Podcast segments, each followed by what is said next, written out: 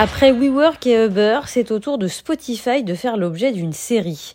La tendance est au récit d'histoires vraies qui racontent la création de ces entreprises qui aujourd'hui ont tant d'importance dans nos vies. Nouvel opus donc avec la mini-série The Playlist disponible sur Netflix. Qu'est-ce que la musique?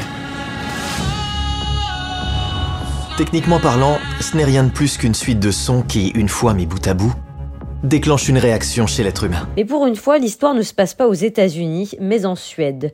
Au début des années 2000, Daniel Ek est un geek suédois qui vit dans un quartier modeste de Stockholm. Très vite, il crée une start-up qui monétise des publicités sur Internet et devient millionnaire. Je crois que c'est une occasion en or. Il y a un trou dans le marché. Comme personne ne veut être associé à Pirate Bay, personne n'ose lancer un vrai bon site de musique. Tu veux concurrencer la Silicon Valley? La musique pour tous. Mais Daniel Eck est un visionnaire qui ne veut pas s'arrêter en si bon chemin.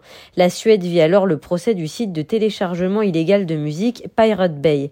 On est en pleine explosion du vol de musique sur Internet. Les labels sont dépassés, les artistes sont volés, mais personne n'a de solution pour arrêter l'hémorragie.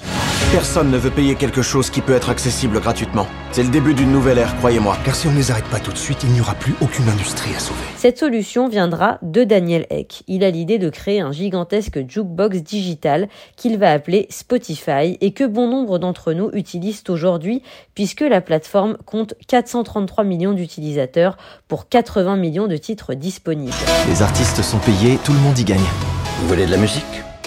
Il faut montrer à ces gens-là que nous avons la solution, que je sais comment il fonctionne. La série a une particularité. À chaque épisode, on progresse dans l'aventure de Spotify à travers les yeux d'un des acteurs majeurs de sa création. On passe ainsi du point de vue de Daniel Eck à celui de Sony Music, puis à celui de l'avocate qui a négocié le partage des droits musicaux avec les maisons de disques, et enfin à celui du codeur de génie qui a dû accomplir la prouesse technique de réduire le temps de téléchargement d'une chanson à zéro seconde. Une épopée très intéressante qui nous explique comment l'industrie de la musique s'est métamorphosée en profondeur, avec quand même la désagréable impression que les plus désavantagés dans cette histoire sont finalement les artistes.